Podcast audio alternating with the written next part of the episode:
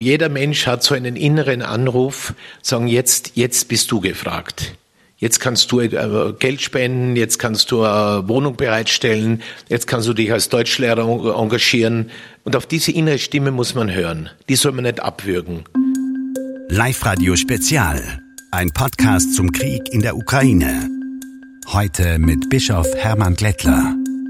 Die Religion beschäftigt sich seit jeher mit den ganz großen Fragen des Lebens. Ich selber bin zwar wenig religiös, bin sogar aus der Kirche ausgetreten, trotzdem war es mein persönlicher Wunsch, dieses Gespräch mit dem Innsbrucker Bischof Hermann Glättler zu führen, über all die Gefühle, die jetzt viele so stark spüren. Über Liebe, Hass, aber auch Tod und Vergebung. Und wir besprechen auch die Frage, wie kann der Mensch es schaffen, sogar das Unverzeihliche zu verzeihen. Grüß Gott, Hermann Glättler, herzlich willkommen. Ja, danke sehr für die Einladung zu dem Gespräch. Gerade bei Kindern taucht sehr oft die Frage auf, warum lässt Gott zu, dass mein Haustier stirbt, dass es meiner Tante schlecht geht, dass es meiner Mutter schlecht geht. Das ist ein, ein, ein sehr kindlicher Zugang. Mittlerweile, ich glaube, auch viele, viele erwachsene Menschen stellen sich jetzt derzeit auch die Frage, was hier in, in Europa aktuell passiert, wie kann Gott hier zusehen? Ja, das ist die, die, die klassische Theodizee-Frage eben, wie kann das sein, ein guter Gott und er lässt sowas geschehen? Ich möchte äh, kurz ähm, eine, eine Begebenheit erzählen und zwar ist das, eine, das war eine Begegnung in Aleppo in Syrien 2018. Ich habe dort den Jesuitenpater Sami getroffen. Der hat während dieser vier Jahre Belagerung wo die Hälfte der Stadt zu Schutt und Asche zerbombt wurde, Aleppo. Und er hat mir dann erzählt, 2018 hat er gesagt, weißt du, Bischof Hermann, ähm, ich habe den Glauben an einen God of Protection verloren, an einen Schützergott. Er hat uns so viel zugemutet, dieses Bombardement, und wir haben immer zu Gott geschrien. Es hat nichts geholfen. Aber ich habe gelernt, an einen Gott der Vorsehung zu glauben. Und dieser Glaube ist sehr stark geworden. God of Providence. Gott, der sofort wieder die Kräfte des Guten in den Menschen aufweckt, die Kräfte der Liebe, der Fürsorge, auch einer Einheit. Ich dachte mir, stimmt, weil der Schützer Gott, das ist oft so ein Idealbild von Gott oder so ein komischer, eine Karikatur, der jetzt unseren Verein schützt, unser Land schützt, aber die anderen vielleicht gar nicht. Ähm, das ist ein, ein kindisches Gottesbild, aber ein Gott, der vorsieht und sagt, diese Menschen inspiriere ich sofort wieder, dass sie auffahren. Was wir auch jetzt erleben, muss ich sagen, diese Hilfsbereitschaft, dieses Zusammenstehen in Europa, diese, diese Achtung des Krieges, was plötzlich in den, in den Herzen und, und, und, und Köpfen aller da ist, das ist auch eine Frucht, dass Gott der Vorsehung da eingreift, uns leitet mit seinem Geist und inspiriert. Würden Sie sagen, mit der deutlich spürbaren Welle der Solidarität, die aktuell durch Europa geht, haben wir es Menschen aktuell im Moment geschafft, dem Göttlichen einen Schritt näher zu kommen? Das ist ein, zumindest für mich ein Erweis, dass Gottes Geist wirkt. Ungeniert, ob das Menschen sind, die jetzt zu einer Kirche gehören oder nicht, ob sie sich vielleicht sogar als agnostisch oder atheistisch bezeichnen, ganz egal. Gott kann im Menschen die, die Kräfte des Guten aufwecken und das merkt man jetzt auch. Was wir auch merken, sehr, sehr viele Menschen fühlen sich im Moment emotional überfordert. Zwei Jahre Corona, jetzt diese schreckliche Kriegssituation, doch in recht unmittelbarer Nähe. Spüren Sie direkt, dass auch äh, seitens der Kirche suchen aktuell mehr Menschen Zuflucht bei Gott, wenden sich vielleicht, wenn sie sich zuvor schon abgewandt haben, jetzt wieder hin zu Gott? Man sieht es ganz einfach bei den, bei den Kerzen in den Kirchen. Es kommen sehr viele hinein für ein Gebet, zünden eine Kerze an. Das ist auch so eine Geste. Ich ahne, da ist da schon noch was Größeres und, und ähm, statt wenn man auch nicht beten kann, eine Kerze kann man anzünden. Ähm, die Leute kommen gern zu den Friedensgebeten, die doch in vielen Pfarrkirchen angeboten werden. Also diese, sagen wir mal, diese Frage ist schon da, gibt es da einen größeren Horizont? Und das Gebet ist ein Zufluchtnehmen zu Gott. Man hat das ja nicht in der Hand. Aber ich weiß zumindest mit dieser Hilflosigkeit, die ich erlebe, ich habe eine Adresse. Ich kann sagen, lieber Gott, schau doch du. Oder, oder wir schreien zu dir. Und das Gebet ist eine geistige Kraft das fördert diese innerliche Aufstehkraft, dass man nicht verzweifelt oder nicht in die Gleichgültigkeit rutscht. Deswegen ist das Gebet so wertvoll, eine geistige Kraft, die uns auch verbindet. Also jedes Beten ist ein solidarisches Beten, wenn es ähm, im christlichen Sinne ist immer solidarisches Beten. Das heißt, verbindet uns mit denen, die jetzt in so starker Bedrängnis sind. Und Jesus hat sogar gesagt, betet für die, die Aggressoren sind, für die Feinde. Warum nicht? Wir haben jetzt ein, ein, ein, ein Post, das durch die äh, Medien gegangen ist. Wladimir, Wladimir, wir beten um Umkehr, dass du deinen Geist veränderst, dass du Stopp machst mit diesem Wahnsinn. Warum nicht? Und Gebet heißt immer, ich glaube daran, dass Gott noch andere Möglichkeiten hat, dass sich etwas ereignen kann, scheinbar zufällig passiert. Also ja, Menschen werden jetzt wieder sensibler, hellhöriger. Not lehrt das Beten, aber natürlich auch das Fluchen. Es gibt auch Verbitterung. Aber ähm, es ist nie zu spät, mit allem, was man im Herzen tragt, was man nicht mehr aushält, mit seiner Ohnmacht eben sich an Gott zu richten. Sie sagen das Gefühl der Ohnmacht. Ich glaube, ganz viele werden das nachvollziehen können. Ich selber auch. Ähm, ich glaube, man kann auch ganz ehrlich sagen, auch ich persönlich zum Beispiel, mir geht es aktuell nicht gut. Zwei Jahre Corona nagen, man merkt es an der Psyche. Die aktuell unsichere Situation nagt. Mein Kind ist aktuell krank. Äh, es weint zu Hause im weichen Bett, im Warmen in der Nacht. Dann stelle ich mir vor, ich bin nicht zu Hause, ich bin nicht in Sicherheit, sondern ich, ich höre auch nicht, äh, im Sommer wären es Kuhglocken. Aktuell höre ich gar nichts bei mir vor der Haustür. Ich stelle mir vor, ich höre draußen Fliegeralarm, ich höre Bombeneinschläge. Ich bin nicht in meinem warmen, weichen Bett. Ich bin in einer U-Bahn-Station am harten Fliesenboden. Um mich herum äh, fremde Personen, die auch Angst haben um ihr Leben äh, und dann dabei das schreiende Kind. Das ist eine Situation, ich muss sagen, wenn ich mir das wirklich vorstelle, es schnürt mir ein wenig die Luft ab. Ich könnte fast weinen. Ich habe trotzdem bisher noch nie das Gebet gesucht. Sage es auch ganz ehrlich, ich bin vor mehreren Jahren schon aus der Kirche ausgetreten. Habe trotzdem irgendwo so diesen Gedanken, vielleicht selbst das Gebet zu suchen. Ich bin mir nur nicht sicher, ob Gott auch mich tatsächlich wirklich hören würde. Ich muss auch zugeben, ich würde nicht genau wissen, wie genau ich überhaupt ein Gebet richtig anfange. Ich glaube, es gibt vielleicht Menschen, denen es ähnlich geht. Was sagen Sie da? Man kann, also zuerst einmal danke für diese Ehrlichkeit, die Sie da hineinlegen.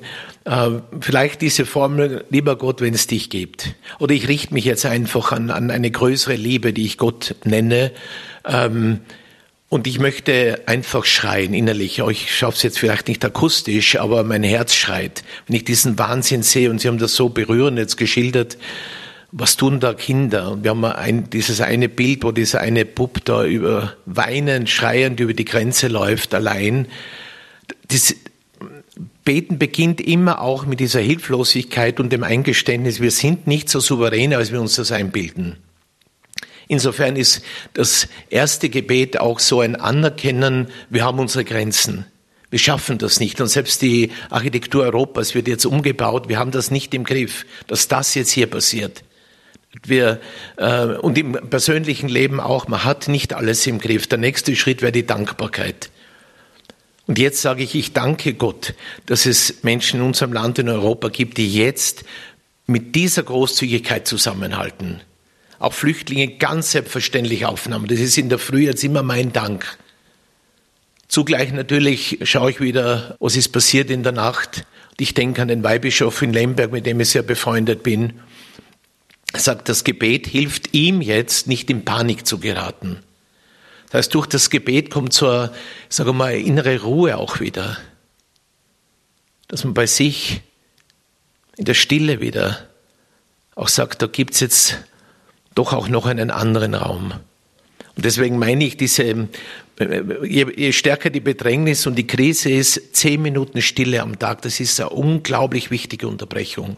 Wenn Sie vielleicht erklären könnten, diese von Ihnen angesprochenen zehn Minuten Stille, so weit, so klar, aber tatsächlich einfach Fernseher aus, Handy aus, alles aus, einfach alleine in einem Raum sitzen, Augen zu, an was denken, wie genau, wie genau ganz konkret sollen diese zehn Minuten Stille funktionieren und ablaufen? Das kann man sich selbst richten, man kann das in, im, im Büro selbst machen, man sagt, okay, jetzt mal alles, äh, Computer runterfahren, Handy weglegen, zehn Minuten wirklich Stille oder zu Hause kann man natürlich ein, ein Bild, ein Kreuz, eine Kerze äh, sich richten, wenn man will. Muss man nicht.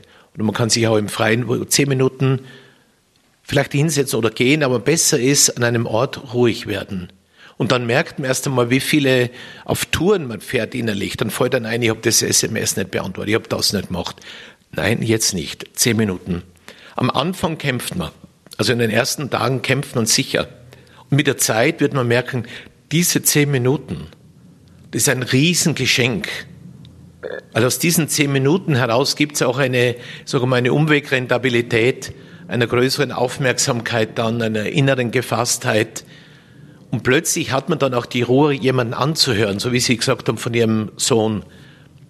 Weil das Trösten beginnt ja damit, dass man die Trostlosigkeit von jemandem ausholt. Und nicht sofort wieder eine Lösung oder jetzt mach das oder sei still. Also das Trösten beginnt in diesem Aushalten der Trostlosigkeit. Mit jemandem. Es gibt einen Spazierweg, wo ich früher gern und viel unterwegs war. Da stehen so verschiedene aus, aus Holz geschnitzt. Äh, es geht um den Kreuzweg Jesu etc. Äh, es gibt da einen Spruch, der ist mir bis heute im, im Gedächtnis geblieben, ganz stark. Da steht, im Verzeihen des Unverzeihlichen ist der Mensch Gott am nächsten.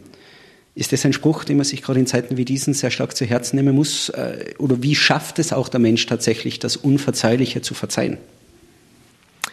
Der Spruch ist sehr herausfordernd. Ich, ich glaube, es ist von Edith Stein oder von Alfred Delpe, weiß es nicht genau.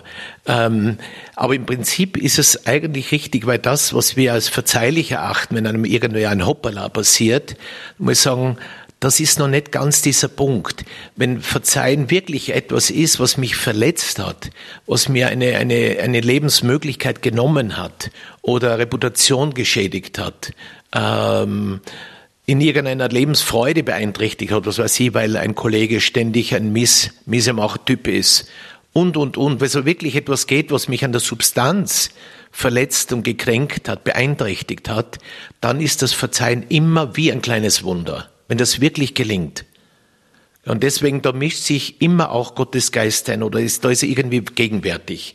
Zum Glück gelingt's. Und wenn man die Erfahrung mal gemacht hat, ja, ich darf jetzt um Vergebung bitten. Ich muss mir nicht rausreden. Das ist immer das Schlimmste. Ich muss nicht gut dastehen. Ich kann vis-à-vis -vis dieser Person, der ich in die Augen schaue, sagen, du, das tut mir echt leid. Jetzt bin ich erst draufgekommen. Und dieses blöde Wort. Es tut mir leid. Bitte um Entschuldigung. Und wenn das dann angenommen wird, dann gibt es so eine Freude. Deswegen gerade in einer Zeit der Krise, die wir jetzt erleben, mit diesen bedrängenden Bildern im Fernsehen, ist es wichtig, dass wir Gemeinschaft neu gründen, stiften, Beziehungen erneuern, dass man sich in der Ehe wieder wohlfühlt, mit seinen Kindern. Und warum nicht als erster Schritt legen wir alles auf den Tisch, was wir einfach verhaut haben, wo wir lieblos waren, wo wir uns äh, angepflegelt haben oder keine Zeit hatten oder ab, abgefertigt haben alles darf sein und dann bitte um Entschuldigung angenommen. Es ist nie, ein Mensch ist nie schöner, als wenn er Vergebung schenkt und auch Vergebung annimmt. Schaffen es Menschen? Ich glaube, wir in Österreich haben aktuell noch eine relativ einfache und simple Situation. Auch wir alle sind geplagt von Ängsten, von Unsicherheiten, von einer unsicheren Zukunft, auch wirtschaftlich muss man davon ausgehen, werden uns sehr schwere Zeiten bevorstehen. Dennoch glaube ich, ist das alles absolut nichts im Vergleich zu gewissen Menschen in der Ukraine. Es gibt Menschen, die haben ihre Kinder verloren. Krieg schürt die wohl stärksten Emotionen. Liebe, Solidarität, aber eben auch Hass. Wie gelingt es jemandem in der Ukraine, der dann tatsächlich alles verloren hat, der seine Kinder verloren hat? Wie schafft man es, für sowas Vergebung zu zeigen? Das ist sehr, sehr schwer, weil das sind so tiefe Verletzungen und Traumatisierungen. Ähm, ich kann nur erzählen, äh, was ich selbst ein Stück weit mitbekommen habe, durch viele Kontakte nach Ruanda. 1994 war dieser Genozid und ähm, durch eine Partnerschaft und eine Diözesanpartnerschaft eigentlich war ich öfter in Ruanda, habe dann mitbekommen, wie sie versucht haben, äh, mit Dorftribunalen, Gachachas, das auszusprechen, auf den Tisch zu legen und dann dass die Richtigen in, in Haft genommen werden und andere wieder freigelassen werden. Und dann, und das ist jetzt der Punkt, ähm, die, die ihre Haftstrafe abgesessen haben, das ist jetzt mittlerweile auch schon äh, äh, einige Jahrzehnte her, dass die jetzt langsam wieder in das Dorf aufgenommen werden. Und haben sie dann so eigene äh, Feier der Begegnung gemacht, wo der, der Mörder den, über, äh, den, den Familien der Opfer gegenüberstand. Und das braucht lange, bis man da auf einen Punkt kommt, auch mit Gesten wieder. Das ist nicht einfach, wo so ein Unheil passiert ist. Aber es ist möglich.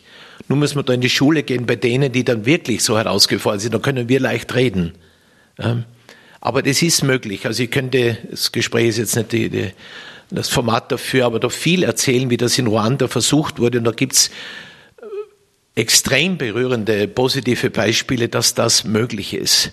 Sie sagen einfach, es gibt Beispiele, wo wirklich der Mensch es geschafft hat, das, wie wir gesagt haben, das wirklich Unverzeihliche zu verzeihen. In, der, in eine palästinensische Friedensaktivistin, die Trainings macht ähm, und sagt, bitte, auch wenn ich einen Feind, einen, einen mir ähm, äh, böse gesonnenen Menschen vis-à-vis, dieser Bosheit in sich keinen Raum geben. Und das ist vielleicht eine Übung, mit der kann man mal beginnen. Man hat, jeder hat sympathische und unsympathische in seiner Umgebung oder Leute, mit denen es mich schwer tut oder die einen mal beleidigt haben, gekränkt haben, was auch immer. Gell? Sagen, ich möchte nicht in diese Falle tappen und in die Gegenaggression. In mir jeden Tag versuche ich zu üben, zu sagen, nein, du bist nicht mein Feind. Wir hatten dieses Problem, aber du bist nicht mein Feind, du bist mein Kollege, du bist mein Nachbar, nicht mein Feind. Diese Absage an dieses Feindbild. Das ist eine unglaubliche Übung. Aber das schadet nicht. Und dann entdecke ich plötzlich etwas Positives und das wieder verstärken. Das heißt nicht, dass der Konflikt weggerutscht, gewischt wird, ja. Und es ist ja auch viel naheliegend, wenn man denkt, wie viele Leute gemobbt werden, ähm, mit, mit, mit diesen Social Medias, nicht, was da auch an, an Verletzungen passieren. Das kann schon an die Substanz gehen dann zu sagen, na doch, mit dieser Person möchte ich doch wieder normal menschlich kommunizieren. Es sind viele Übungen. Ich sage dazu, Gott schenkt diesen Geist der Versöhnung. Ich habe das oftmals erlebt, auch die Beichte, das Sakrament der Versöhnung, die Beichte ist dafür eine sehr große Hilfe. Das kann man wieder mal ausprobieren. Sagt, ich suche mir einen Priester und bitte um ein Beichtgespräch, weil ich gerade in diesem Punkt, selbst verletzt worden zu sein, dann bin ich auch aggressiv geworden habe ein blödes E-Mail bekommen und habe mit noch schärfer Munition zurückgeschossen. Ganz so reitet man sich rein und führt eigentlich genau diese Schemata des Krieges auch im Alltäglichen. Und deswegen jetzt, wenn wir diese Bedrängnis in Europa erleben, diese Krise, es braucht Frieden, Frieden, Frieden, auch ganz im kleinen Kontext schon. Und das ist möglich. Wir haben angesprochen auch die Solidarität, äh, die, die, die Aufnahme von Flüchtlingen, auch in Polen zum Beispiel, äh, sieht man hier sehr schöne Bilder. Ich glaube, über eine Million Menschen, die jetzt aktuell bereits aufgenommen worden sind, auch bei uns in Österreich, auch in Tirol. Die ersten Flüchtlinge erreichen uns. Da ist, da ist sehr viel Gutes darin. Viele Menschen dennoch beklagen und auch, wie ich finde, mitunter zu Recht, Warum geht's jetzt? Warum ist das nicht in, in früheren Flüchtlingskrisenzeiten äh, nicht auch schon gegangen? Wer denkt denn an die Flüchtlinge aus Syrien, aus dem Jemen etc.? Es gibt viele Beispiele. Macht mich zu einem schlechten Menschen, wenn ich jetzt äh, eine ukrainische Mutter und ihr Kind aufnehme und davor keine Syrer aufgenommen habe? Nein, also ich bin froh über jeden also jede Einzelperson, Familien, die jetzt aufmachen, sagen doch, wir können Menschen aufnehmen. Das ist eine ganz, ganz wichtige Erfahrung.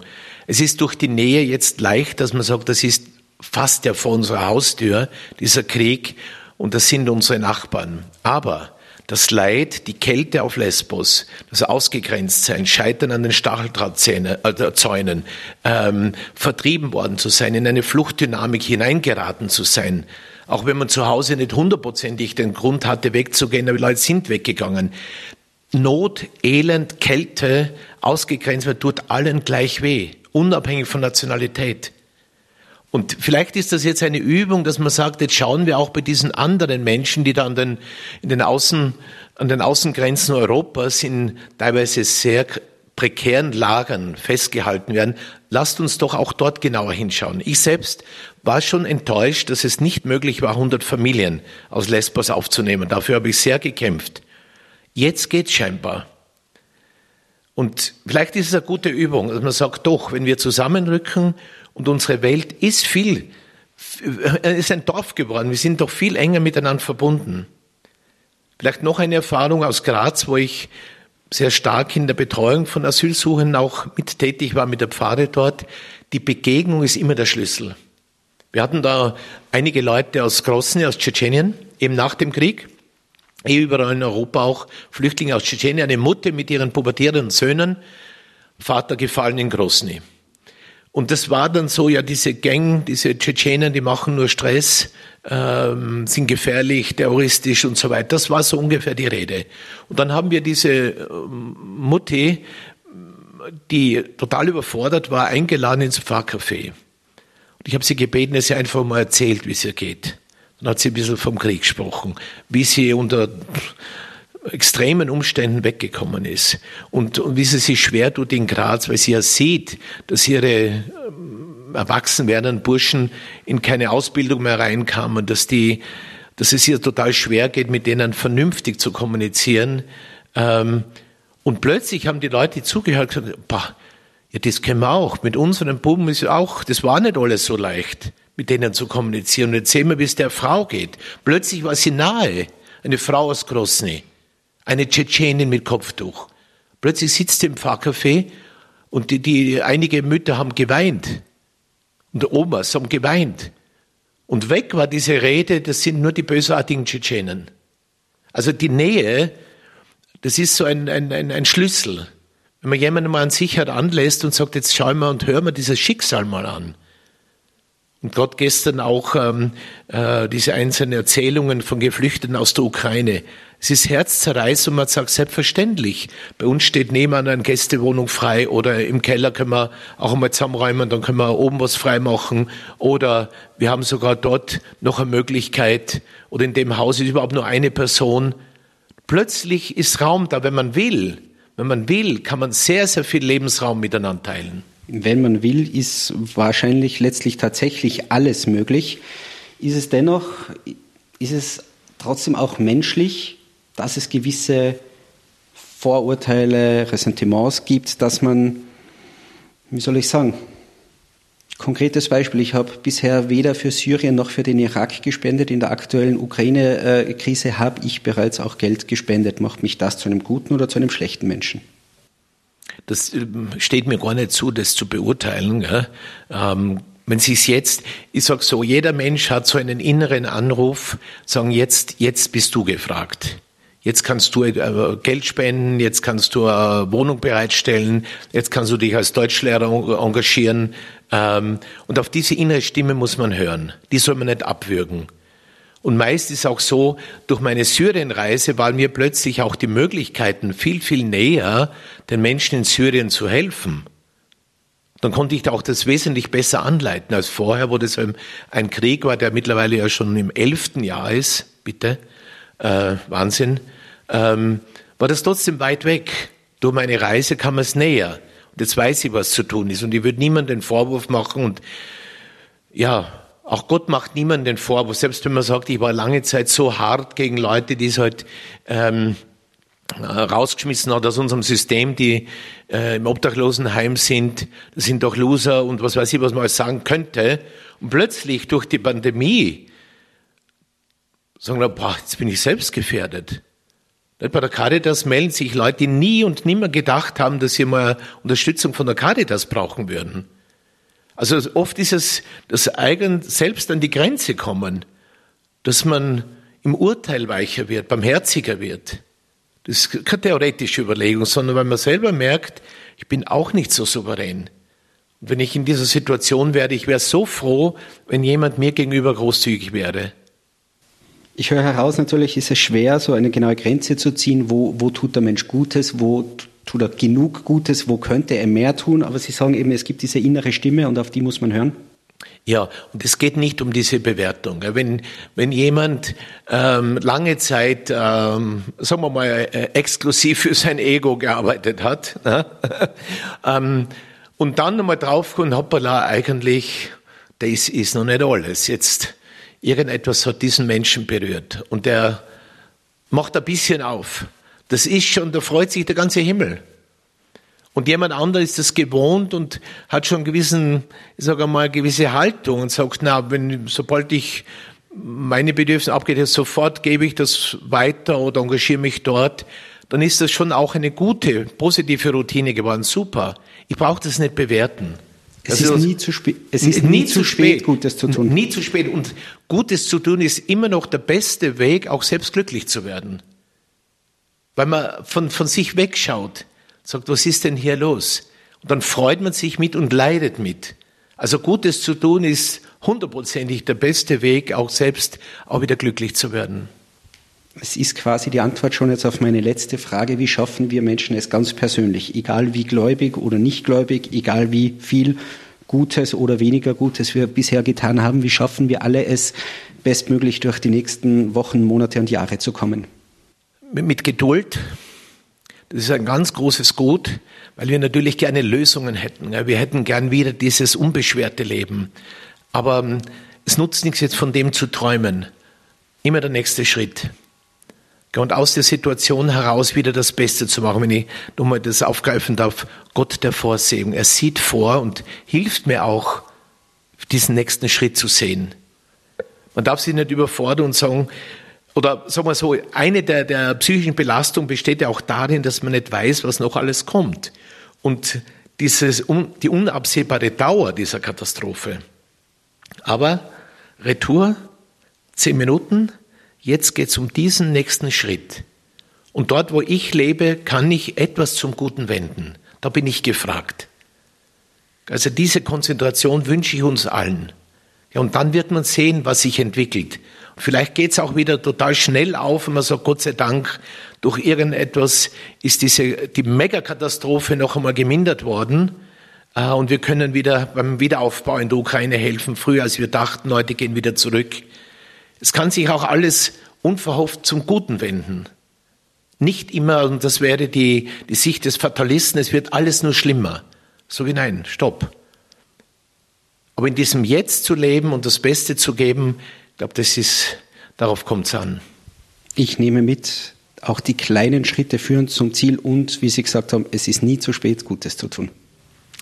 Danke, ich glaube, du hast einen wesentlichen Punkt mitgenommen. Ich möchte allen Hörerinnen und Hörern auch eben den Segen Gottes wünschen. Das ist so eine Herzensenergie, die er uns gibt und die kann jeder aufnehmen, ob man jetzt zur Kirche gehört oder nicht. Wir brauchen diese Herzensenergie, weil Energie wird so wahnsinnig viel von uns allen jetzt abgesaugt. Aber in einer menschlichen Verbundenheit, mit einer Offenheit, ja, ich glaube, dann wird sich auch eine Fröhlichkeit wieder einstellen, trotz allem und auch eine Zuversicht trotz allem. Bischof Hermann, vielen, vielen Dank für das sehr interessante Gespräch.